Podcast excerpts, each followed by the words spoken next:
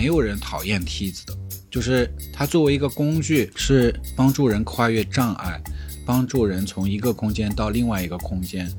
它对你来说永远是一个 solution。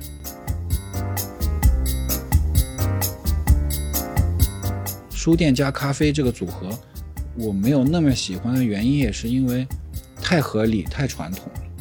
这可能在二十年前是一个很新的想法，在现在已经不是了。所以反而比较好笑的地方是，只有书的书店现在是一个新的想法。零售就是个农业，我发现。嗯，对，零售特别看天气。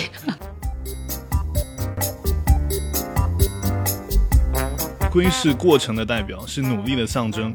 在这个浮躁的世界里，还有龟是结果如浮云，以拼搏本身为目的，勤勤恳恳，默默耕耘，值得表扬。兔子看过《伊索寓言》以后，它下次肯定不睡了。你你乌龟多数是没什么机会的，但是我们难道就不爬了吗？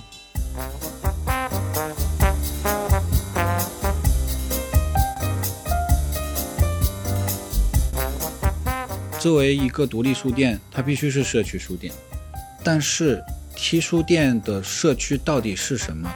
这件事情是我一直要去拷问的。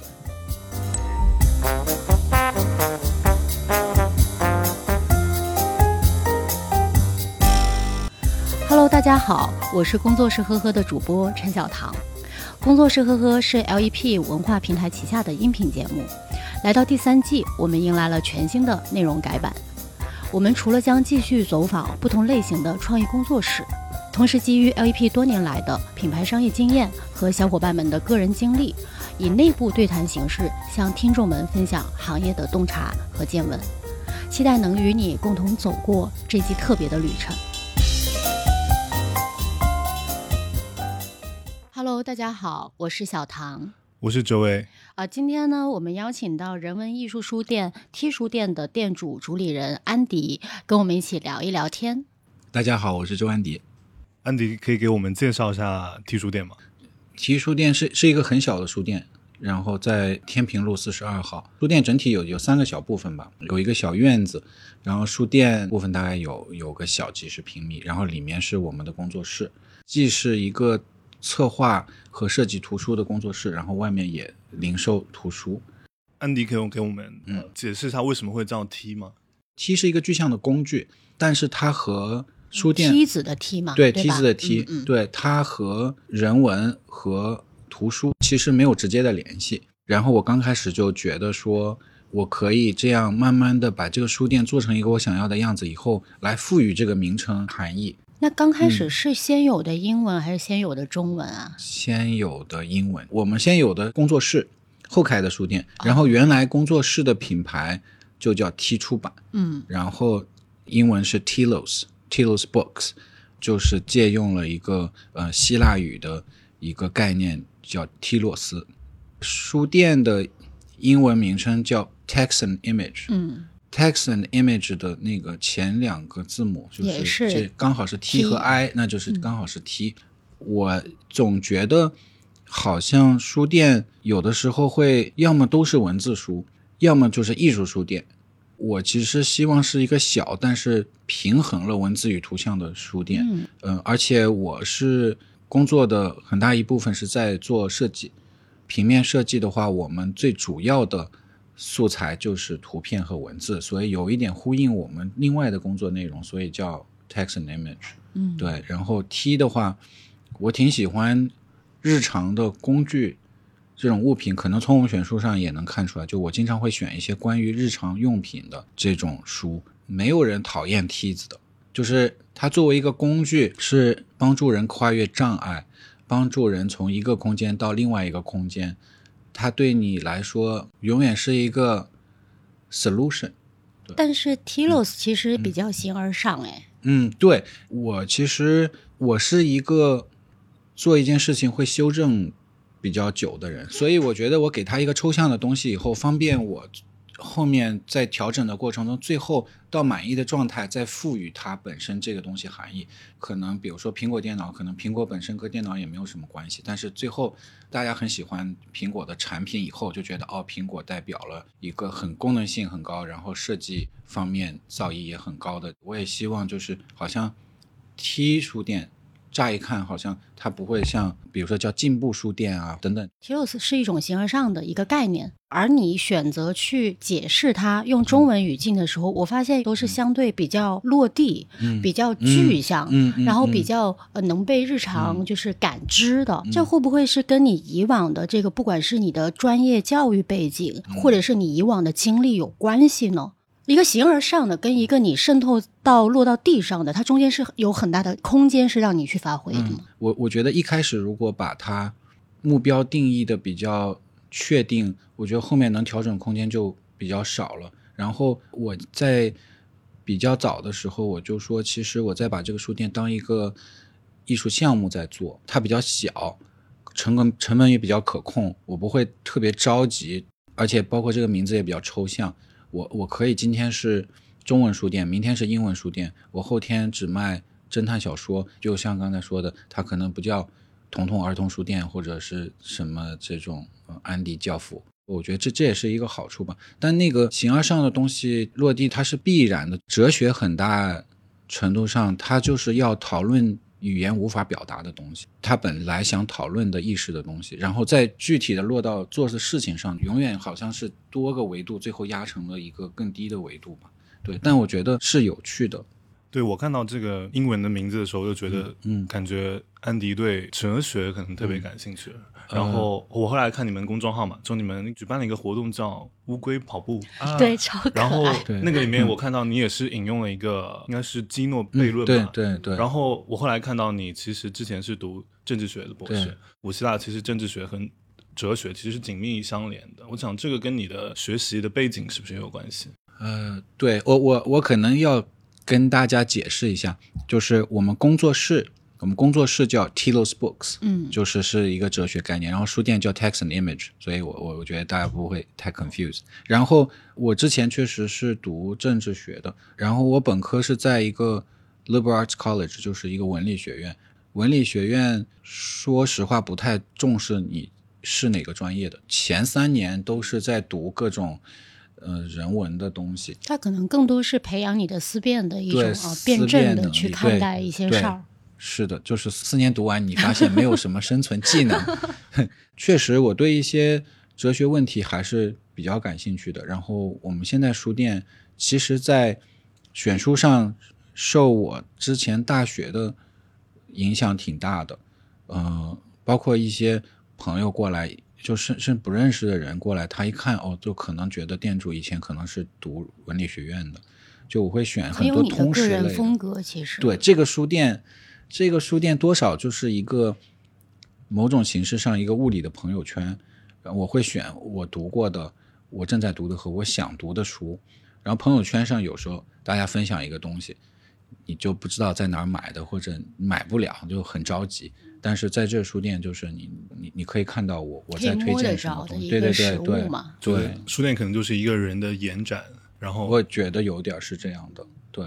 那那个时候为什么读了两年政治学，后来后来没有读了？对这个学科很感兴趣，和把学术作为职业，这有很大区别。所以我后来就发现，如果要继续读完博士，然后做这个工作，有很大一部分工作是事务性的，要去申请那种学术研讨会，要组 panel，要申请经费，然后要先到一个小学校去嗯教书，然后要熬成。终身教职，它会更多是行政类的事务吗？对，就是但可能就是和和中国的行政不一定完全一样，但是就是有很多这种思辨和创造。知识之外的工作，嗯，可能百分之七十的时间你不是花在做研究和写文论文上面。是的，我有个朋友，他是学文学，然后也是在大学里当老师，然后他说他的工作最多的就是填表。对，是，然后就觉得我我不大喜欢那些。呃，是不是安迪？其实你还是感兴趣跟外部世界发生关系？嗯。或者是说可能更 practical 的一些东西吸引你呢？我觉得这是一个很复杂的问题。我觉得所有我我相信多数活在这个世界上的人都是希望自己是有影响力，然后希望能改变一些事情的。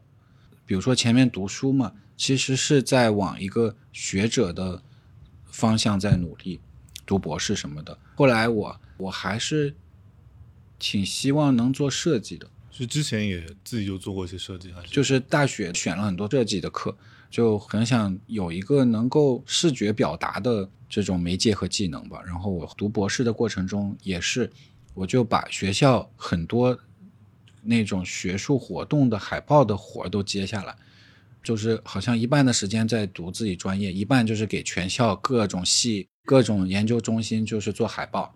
包括后面我就很想做书，因为我很喜欢做书，然后就通过海报慢慢的就。和一些出版社合作，就做书的装帧，就好像结合了我对平面设计的兴趣和我我我之前的对学术的追求。后来我就觉得，好像单单做设计还是不能给大家一个完整的体验，因为有的书我觉得很好，但是国内没有引进过来，或者引进过来以后，其实设计的我觉得不好。然后我就自己做策划，做完策划以后，我觉得我自己既然做了书。我为什么不能去卖书？对，我从小就非常喜欢书店。我觉得可能除了家和学校以外，我度过最多时间的地方就是书店。包括我到上海以后，我觉得书店有点少，或者是说我理想的那种书店好像很少。然后我就想，那我就自己开一个书店吧。研究生到开书店，就是好像也也挺自然的。我们不是常说嘛，就是有三个。开店的梦想，开咖啡馆，嗯开面包店，然后开书店。那其实这三个看上去都是特别理想主义和美好的，但好像现实落到地上都是比较艰难 生存的。嗯，开店那个想法和真的去开店之间的差距还是挺大的。尤其是我觉得开店不能当兴趣爱好去做，是要经很大的精力，然后还是要把一些。经营上的事情还是要认真去想的。比如说书店，如果你把它想象成一个，我就坐在那儿天天开看书，然后那个等着别人来付钱给我，大概率这个书店是不行的。我我我觉得你要把它想象成服务别人的，是它本质上其实是服务业。对对，哎，全面那种真的，我就觉得你是一个做了一个。别人过来看你看书的一个展览，它是一个行为行为艺术。行为艺术。对，我觉得还是要有很多琐碎的事情，然后真的有，就是真的一直在干活的。从选书到上架，到发货，到什么开一家小书店，可能要两三个人吧。比如说，我们也会不时会招兼职或者实习生协助我们。第一条 red flag 就是，如果这个人觉得他来就是来看书的。肯定是不不行的，就是这个人要喜欢书，但是他不能觉得这个工作我是过来看书的，对他他是还是一份工作，我觉得把兴趣跟工作分得很清楚还是很重要。对对对，然后我觉得你要能爱上这份工作，我觉得挺重要的，但是就是好像餐厅肯定不是来试菜的，是，就我觉得是这种感觉。那安安迪前面说到，觉得上海没有很你理想中的书店。你可以给我们形容一下你理想中的书店是什么样？啊，我觉得两块儿吧。我希望它选书是好的，然后这个部分我觉得我们 maybe 一完成度相对好一些。还有一部分我觉得是体验的部分，包括空间的体验，还有网络销售的这个体验。我觉得这这些我们都做的不够好。一个是精力有点点不够，一个是我的性格还有。我我没有这方面的经验，我有一些 idea，但是那个 idea 不是从零售管理的这种角度，而只是从读者的角度。我觉得我们还是有很多问题的，但这个问题其实是给我安全感的，因为我们在做到这种程度的情况下，已经不赔钱了。将来如果我们把各部分都做好的话，我觉得还是很有潜力的。如果我们现在什么都我都觉得非常满意了，只做到这样。我我就觉得那好像差不多到瓶颈了。对，我就觉得到瓶颈。我觉得我们还没到，远远没有到瓶颈。刚刚安迪你说选书标准嘛？那这个选书标准是什么呀？客观的部分，我觉得可能就是翻译质量，然后印制的质量。主观的部分，其实就比较难说好坏。嗯，所以我为什么觉得是一个朋友圈呢？其实他选的是我感兴趣的东西。我原来就读文理学院嘛，就是可能各种人文社科的艺术的东西我都还蛮感兴趣的，所以我选的书可能就不会领域很窄，可能有今天一本关于真菌蘑菇的书，可能有一本政治学的，或者是一本讲绘画的书，我觉得也挺有趣的。我的工作因为既涉及到人文社科，然后又涉及到一些视觉的工作，所以我经常会选一些内容上它它的问题意识很吸引我，但同时它的设计和视觉上我觉得也做得很好的。店里你选的书你都全部读过吗？多数书我是读过的，其实就是三类书嘛，我读过觉得很好的，我正在读的书，还有就是。我想要读的书，它它有点像你的那个豆瓣读书，然后想读啊，对对，差不多，读过，对对对对，但可能会比那个稍微严格一点。就是我想读，我还进货的话，我就会看一看评价，我会考量那个作者其他出的书和那个出版社。其实有时候出版社是一个挺好的选书的标准，就第一筛选的这个就是机制。对，因为有的出版社。几乎不太会出很差的书的，对，就好像一个品牌这样子。我去很多书店，其实看到大部分的书其实是一样，就可能现在热门的就是那一些，然后他们都有。但是我来 T 书店，就是觉得有很多就在我别的地方看不到。然后有几本书都是让我就印象比较深刻的，一个是。就是去年巴尔诺获诺贝尔文学奖嘛，然后我看到你们的版本就是是伦敦一个非常小众的独立图书出版社出出出的一本，然后它那个设计感特别好，它封封面只有两种颜色，然后虚构的是白色，非虚构是蓝色。你是怎么找到这样的小众出版社引进这样的书？我我觉得这个例子挺好的，就是它刚好结合了一个我觉得大家会感兴趣的内容和一个。比较我我比较喜欢的设计，选书这件事情对我来说是相对所有关于书店里面工作里面我最想做也是最最轻松的。我本身就很喜欢逛书店，然后我我愿意看书单，我觉得发现这些好东西对我来讲是挺容易的。我原来我不是做图书策划，我们也出书嘛，我原来联络过这个出版社。我希望能把他们有本书翻译成中文，所以我原来就有关注他们。这个埃尔诺翻译成英文这件事情，就是那个小小的出版社做的，他们非常厉害，就最先翻译成英文是的。对，所以他们非常厉害，他们会发掘一些之前并没有被，可能还默默无无名的。对，埃尔诺是法国人嘛，就是在法国可能是受到关注，但是在英文的世界。或者说，在当地之外的更广阔的世界当中，没有受到足够关注的，他们只能都发掘到这些。我觉得他们眼光还挺毒辣。对他们眼光，就我觉得策划编辑就是靠眼光的。是。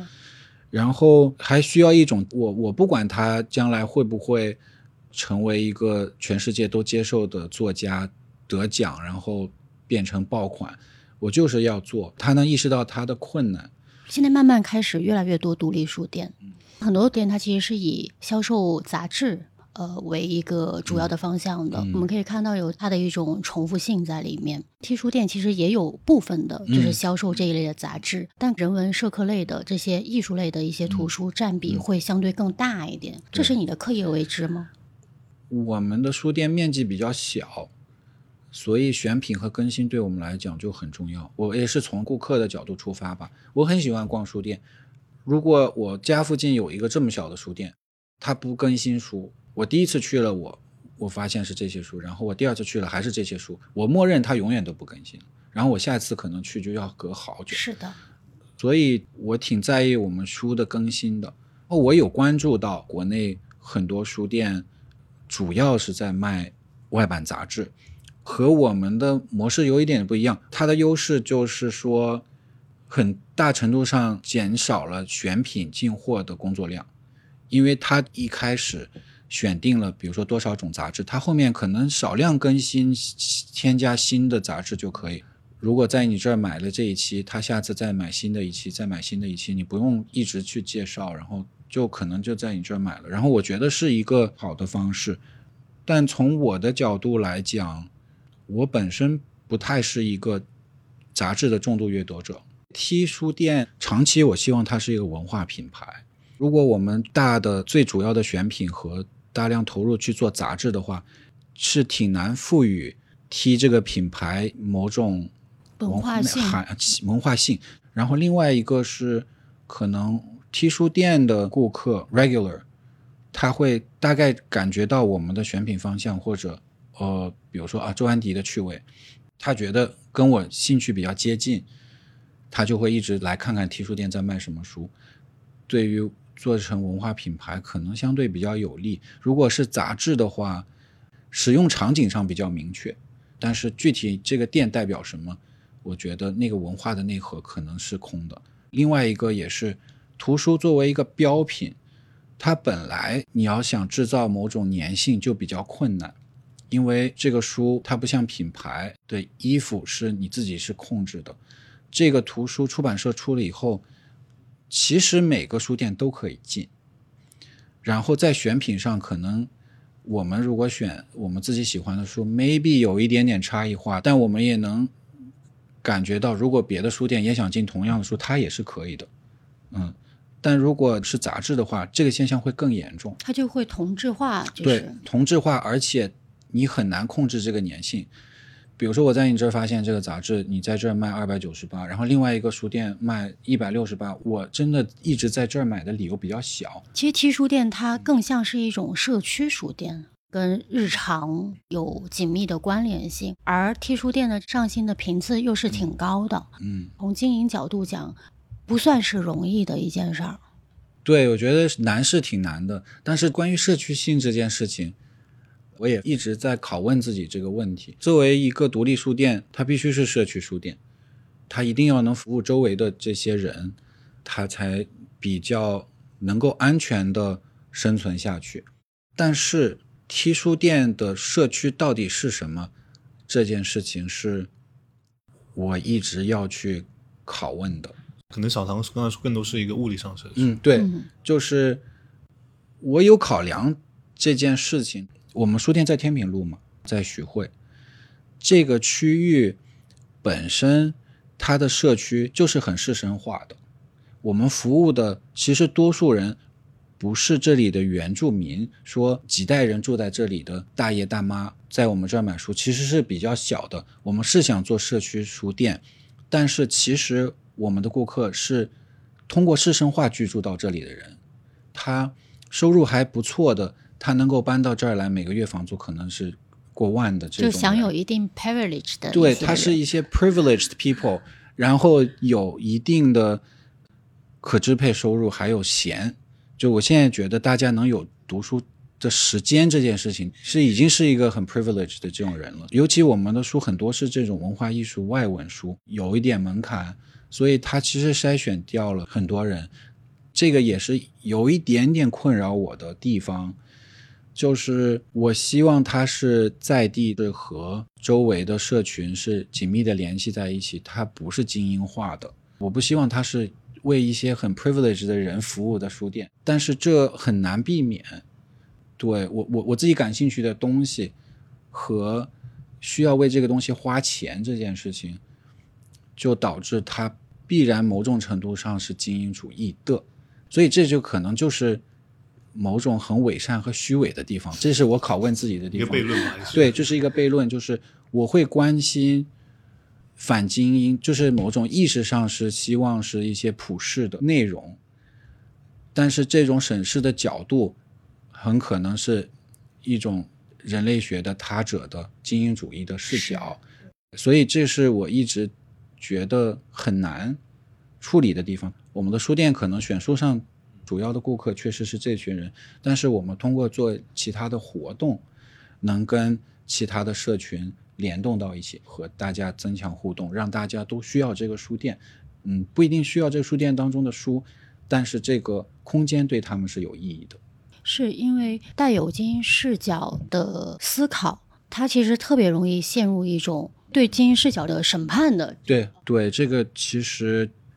我还没找到一个特别好的一个解决方法。但是，呃，如果精英视角它被这种意识所捆绑了，那其实什么事儿都做不了。嗯，对，所以人就是人，还是要活着，事儿还是要干的。所以我觉得只能说不断的在探索，以什么样的方式去让这个书店变得更好吧。用 Costco 老板的话说，就是 Retail is detail。嗯，就我们觉得零售这件事情 detail 非常多。我们比较难有精力把每个 detail 都做得很好，像我们书的展陈就有点像优衣库，比如说优衣库，你去了以后，你衣服随便拿一件，然后你丢到哪里，马上就有后面有工作人员过来帮你叠好放回原位，有一套标准化的流程。但我们就是现在好像大家哪哪好像要过比较久的时间，我们才会把它恢复到原位，还有书的进销存系统啊，还有等等。包括我们在书店前面也堆了一些东西，纸箱啊什么的，这些都是我其实不希望看到的。但是因为我们空间比较小，我现在有各种借口，其实客服是我自己在做。对我发现了，就可能跳出来，然后我能回答我就回答，有时候没跳出来，我要过一会儿才会发现。然后那个其实包括淘宝有个评分标准嘛，就是说你三十秒钟之内。你至少要给人家一个回复。但这个标准也有点苛刻吧？我觉得一点不苛刻，就是对于对于顾客来说一点不苛刻。我觉得这人五秒不回我，这家店我觉得就不行。就是你很少你开着淘宝的后台，你要跟人家对话，然后你开在那里等他回复吗？是不会，那是你就发完你就觉得你要不回我，我就换一家店买了。真的有很多顾客可能他来到我们书店，诶，这个书多少钱？嗯，标签没有。啊，算了，我我去网上查一下，人就不在你这儿买了。对，因为大家的其实现在耐心也就几秒钟嘛。对，然后就是各种这种术语叫 friction，造成大家没有在这儿买书的，觉得现在就是做到三十四十吧，嗯，但所以还是挺有空间的。我现在精力不够，因为我们也有工作室嘛，然后有书店，我觉得我基本上已经是满负荷在运转了，我也。在想是不是接下来要再多一点人力投入进去，嗯，但总的来说，我我还是不是一个零售专业人才，所以我我也一直在想，就是如果有有哪一个就是他们是做零售很专业的，如果我们能合作的话，可能能把这件事情做更好。那你会想要去招一下有零售背景经验的人进来吗？嗯。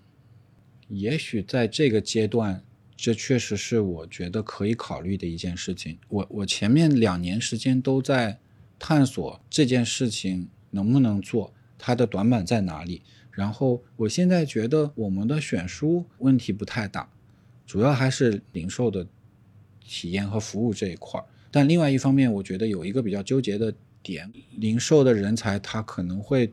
最关注的是零售的销售额，但是我，嗯，我还是想把它当文化品牌来做。我不希望我们的零售是 push 大家去买书的，对我觉得那个感觉不是特别好。因为其实它相当于是不同的思维体系，一旦是专业零售的这一套思维体系，它纳进来的时候，它可能首先需要对文化有一定的这个就是兴趣点。希望能融入进来而不仅仅只是说将已有的继承的这个经验直接套用过来。对。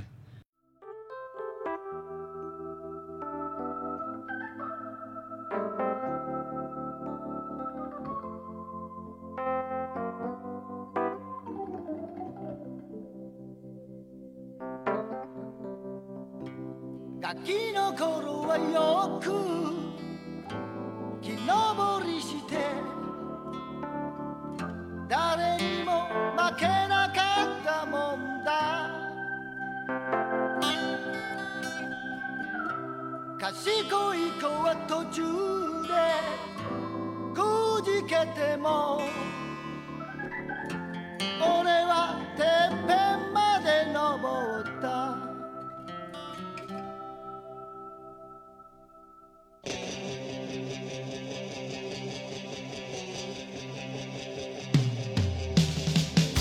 切り倒されて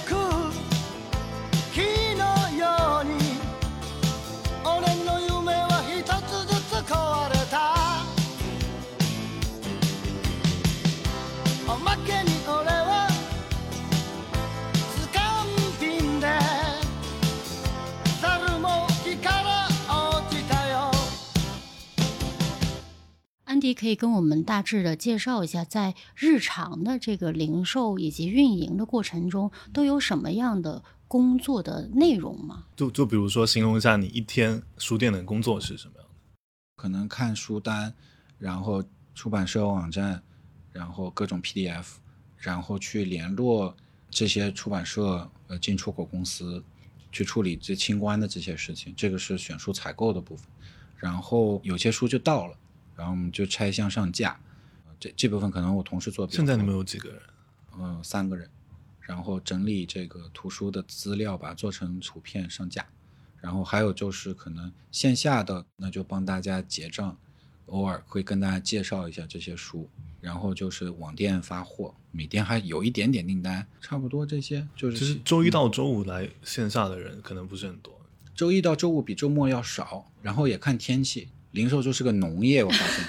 对，零售特别看天气。对，看天气，真的天气好的时候和天气不好的时候真的差挺多的。我以前做书店之前没有意识到这么明显。农耕思维。对，真的可能差好几倍，就是天气好坏。那线上和线下的销售对比呢？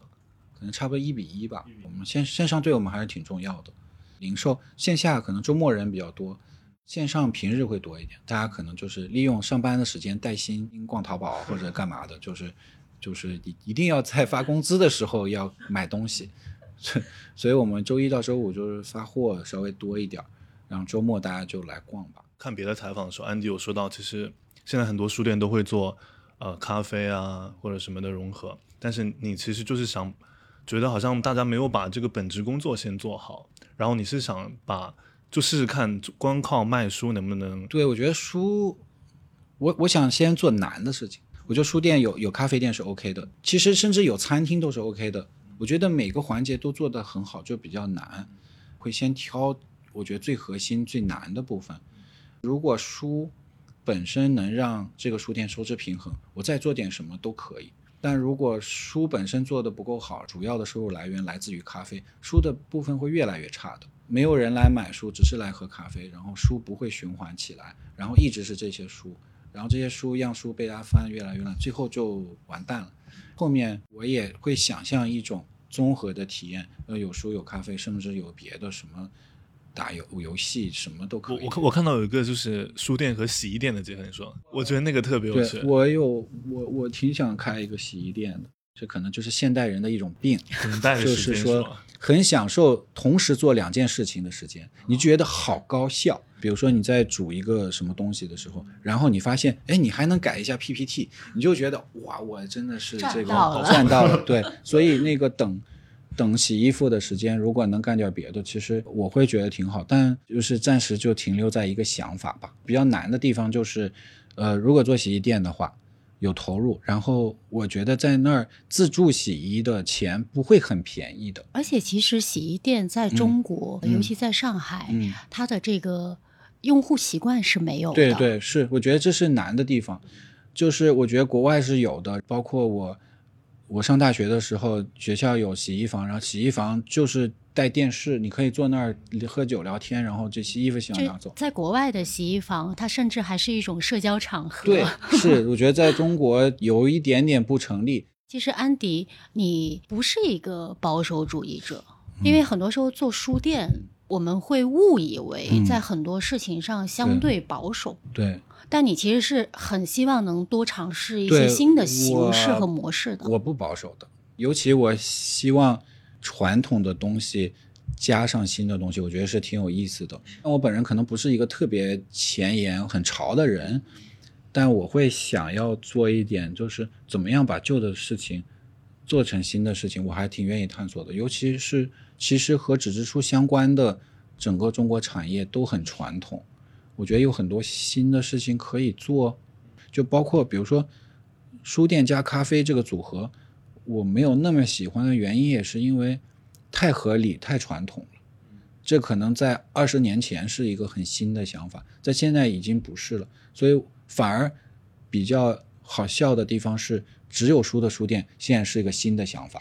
你们也会有些展览啊，嗯嗯嗯，还有 Small Talk，对对对对，包括前前段时间跟一些品牌的合作，情人节的时候跟内外还有冈本是合作。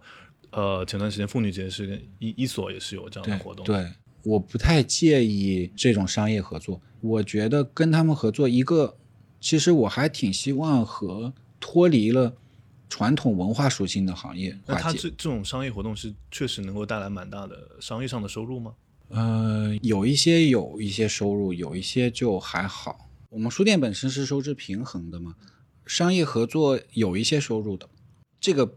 部分的收入，我觉得就其实是等于是我们盈利的部分了。商业合作比卖书容易赚钱，但我们还是希望选一些有趣的合作。我的标准就是说，我们的顾客在做这个合作，他觉得是有趣的，而且他可能会有一点 surprise。对我希望合作，无论是在经济上，还有在我们品牌上，都是一个良性的。像伊索这个合作。我很感激他们，其实就是给我们送钱的。然后我我很感激，我希望多有品牌做这样的事情。前面安迪说，其实不是，就是把呃 T 看作一个文化品牌来长期来运营。对我还都挺喜欢我们书店的顾客的，愿意消费在文化这件事情，愿意只买纸质书的人，他是某一个群体，他是有消费力的。呃，当然我们书店也比较有趣，所以有些。我觉得品牌主要看重这两点吧。我还是希望在合作的过程中能产生出一些有意思的东西。纯的这种商业合作之外，有一些内容产生出来，让大家都是感兴趣的。做商业的这一套的时候，其实你是很开放。有很多做书店的，他可能呃既排斥这种商业性的合作，同时他又渴求这种商业性的合作。暂时在这个小的阶段，我觉得。增加别的业态是不利于我 focus 在做书这件事情上的，但是商业它完全不影响我选书或者做书，它有一笔额外的收入，然后能让我们接触到平时我们受众之外的群体，通过这些费用，我们可以更专心把图书这件事情做好，我觉得是良性的，而不是说。哦，有了这笔费用，我就可以不开书店。这样的模式其实在国内还蛮少，但是在国外，嗯，我觉得是蛮多的。是不是在国外的一些经验对你的现在的一些在这方面的一些影响？我不是百分百确定，但是我不太排斥的原因也是因为可能就是像刚才小唐说的，我不是一个很保守的人，就是我没有一种。文化味道者，或者是说我就是知识分子，我不屑于和商业联动的这种，我是没有的。我其实希望是有良性的这种联动，他们帮助我们，我们帮助他们。我没有觉得好像商业比文化低一等啊。我要努力的就是让 T 更有生命力，就是我觉得像一棵果树一样。一棵永远不想被人摘果子的树，好像也是有问题的。但是怎么样在每次收获以后，第二年还出还能不断有生命力，这棵树长得更大，长出更多的果子，这个是考验这个果园管理者。所以我想，T 是更加茁壮，能够不断的产生出更多的内容，就是让它消费不完。不断的增加新的内容和生命力，我觉得书店可能真的是一个潜力，可能可以说非常非常大的一个地方。越来越多生活方式的品牌，其实好像都可以合作。像这次你们情人节跟内外冈本他们的合作，你也是给他们定制了一个书单。嗯，一所的你也是参与到那个书单吗？有的，我我自己感觉现在这些合作还都弱了一点。书店提供书单这个动作。太下意识了，好自然啊！它其实不是，它不是一个难题，对，而且你还是追求任何 surprise，有一定的难度的，对我希望更有趣，就是书店主理人做一个书单就太正常了，对，就是没什么，没有创意。但我希望将来想到我们想到的是某种趣味，但但我觉得这个有一个过程吧。对，这需要慢慢来。你觉得 T 书店已经到了可以往下一个阶段走的时候吗？嗯。我不是百分百确定，下一个阶段肯定不是我独立迈出的。如果要迈出下一步，肯定需要另外一个合作者，然后这个合作者是带着我们现在不具有的资源。我没有特别想在这个阶段独立再开一家店或者干嘛。那你对下一个阶段的设想大概是什么样子？我觉得我们应该是一个内容创意和品味的输出。如果对方是一个零售集团。我觉得也许是很多很多的店，就是某种零售体验的以书为核心的很多店。如果对方是做，比比如说电影、电视或者什么的，那也许是一个图书节目或者什么。所以小而美不是你们的目标，不是。我还是想尝试各种东西。那安迪，你不是一个及格家呀？嗯，我觉得我不是。对，介绍一下及格家，就是安迪他自己还是一个译者，然后他是在大学的时候在图书馆看到有一本书，好像一直对这本书有印象，念念不忘，然后回国之后翻译了这本书，引进了这本书。对，就是有有本书叫《及格家宣言》，然后里面都是我的观点，就是。及格就好了，不要对自己太苛责了，然后不要一下给自己定特别多的高的目标，然后让自己很痛苦。我觉得这本书本身就是写给挺卷的人的。我看到你说是写给努力家的，对。刚刚这个及格家的书就到了，而且它的开本特别的有意思，它不大，对，不厚，很适合在路上，就是大概通勤两个小时把它给读完了。我非常需要这本书。可能看这个不用。不用两个小时，我觉得可能一个小时四十五分钟。两个小时太卷了。对，这个书就是给在卷过程中的人，然后对自己要求很高，然后很想做成一些事情的人。但是世界上很多事情不一定就是你努力就会成功的，或者说有时候往往结果和自己努力相比就差强人意。但就需要这种安慰自己。一个努力家在内卷的过程中的 自我安慰。哎呀，及格就好了，何必这样呢？我觉得是这样的书，就真想躺平的人不需要这个书。奋斗家看到这个书也不会真的躺平，但是会舒服一点，心里会有一定的慰藉，对吧？对对，它就是一个这种抱枕，它就是你觉得累了、倦了的时候抱一下。多数读这个书会喜欢这个书的读者，我相信其实是其实是挺卷的人，都是卷王。对，那个 我有一个朋友。还在我们这个书下面豆瓣评论里面还写呢，他说：“你们不要相信周安迪。”然后那个他那天来送给我送这个书的时候，在等我十分钟，还拿出来电脑在工作。我对你们那个乌龟竞赛真的特别特别喜欢，在豆瓣上邀请大家就是养乌龟的人出来乌龟比赛嘛，对，跑步。然后你们是给所有的乌龟都发了奖状，对，那个词特别有意思，我我读一下啊。他说：“龟是过程的代表，是努力的象征。”在这个浮躁的世界里，还有归是结果如浮云，以拼搏本身为目的，勤勤恳恳，默默耕耘，值得表扬。我挺喜欢慢的动物的，不具有攻击性，大家就觉得它比较可爱。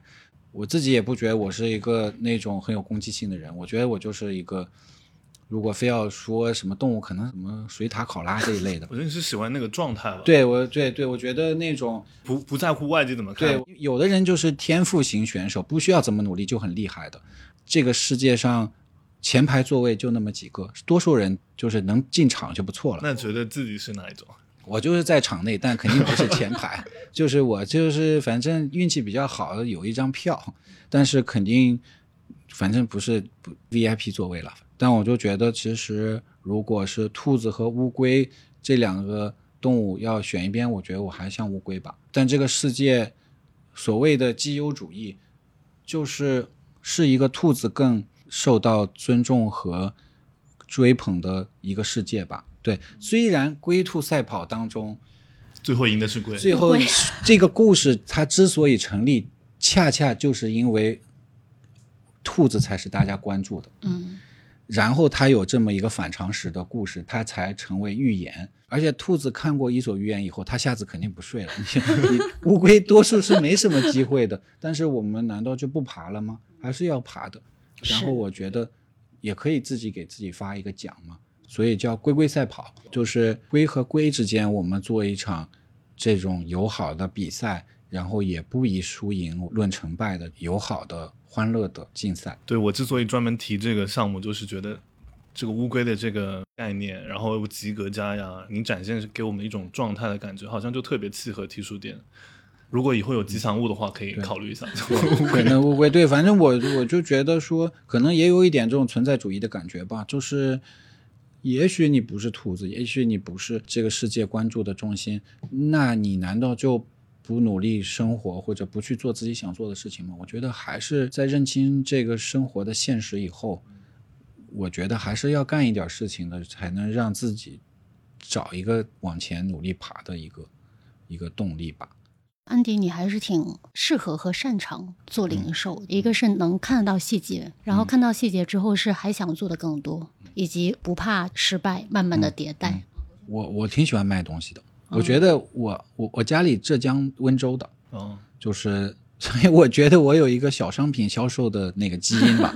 我很享受，我选一个东西，大家买了，无论这个东西是赚一毛钱还是一块钱，我希望大家能把我的设计买走，愿意为我的设计付哪怕是五毛钱一块钱，我都觉得是大家对我的认可。其实买书也一样，它毛利不高，但是我挺喜欢大家点赞的方式是把这个东西买走，我还挺享受这种小就是个体户。小小商贩的这种感觉的，因为文化它其实是可以成为一种商品的，嗯，而商品它是需要流动的。对，我不太介意大家消费文化，消费文化才是支持文化。对，我觉得愿意为他花钱，比发一条朋友圈说我支持中国文化事业要来的真实很多。那安迪，你会觉得你是一个完美主义者吗？呃，我觉得有的事情上是我有我很在意的完美主义的事情。但是我在他不完美，我发现他的结果不完美的时候，我是可以很快安慰我自己。释然，对，很快释然的人。释然，做好那么多零售的细节，要当客服，要整整理书啊，选书。其实他本身，你你不是完美主义者，也得逼自己成为一个完美主义者。这种细节细碎的，然后包括一些很细小、细枝末节的东西，它的那个重要性，目前还没有被发掘，或者是被大家认识到。对，大家可能。不会马上意识到，但这个细节你已经习惯了以后，后来没有了，你会觉得就是差距很大。那安迪，你可以给听众推荐一个你欣赏的文化品牌，推荐一本书吧，要不啊都可以。书的话，我给大家推荐一个我这两天正在看的书吧，单独的杂志最新一期，我觉得可能是我看过的单独杂志里面。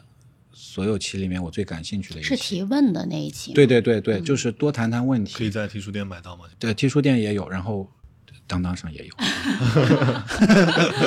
文化品牌其实国内可能纯粹的文化品牌不多，国外的可以说文化品牌嘛，其实他们其实是个 marketing 公司，叫 Miss Chief，就大家可能有看到他们做了一个国内叫他们阿童木的红鞋的那个，然后我觉得它挺有趣的。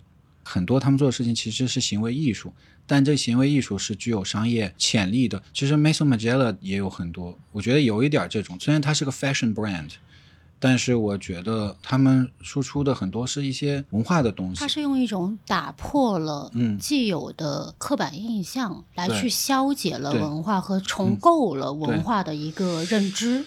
对，我觉得这种东西是我还挺感兴趣的。那今天谢谢安迪跟我们来分享，那我们今天就先聊到这儿，拜拜，拜拜，大家再见。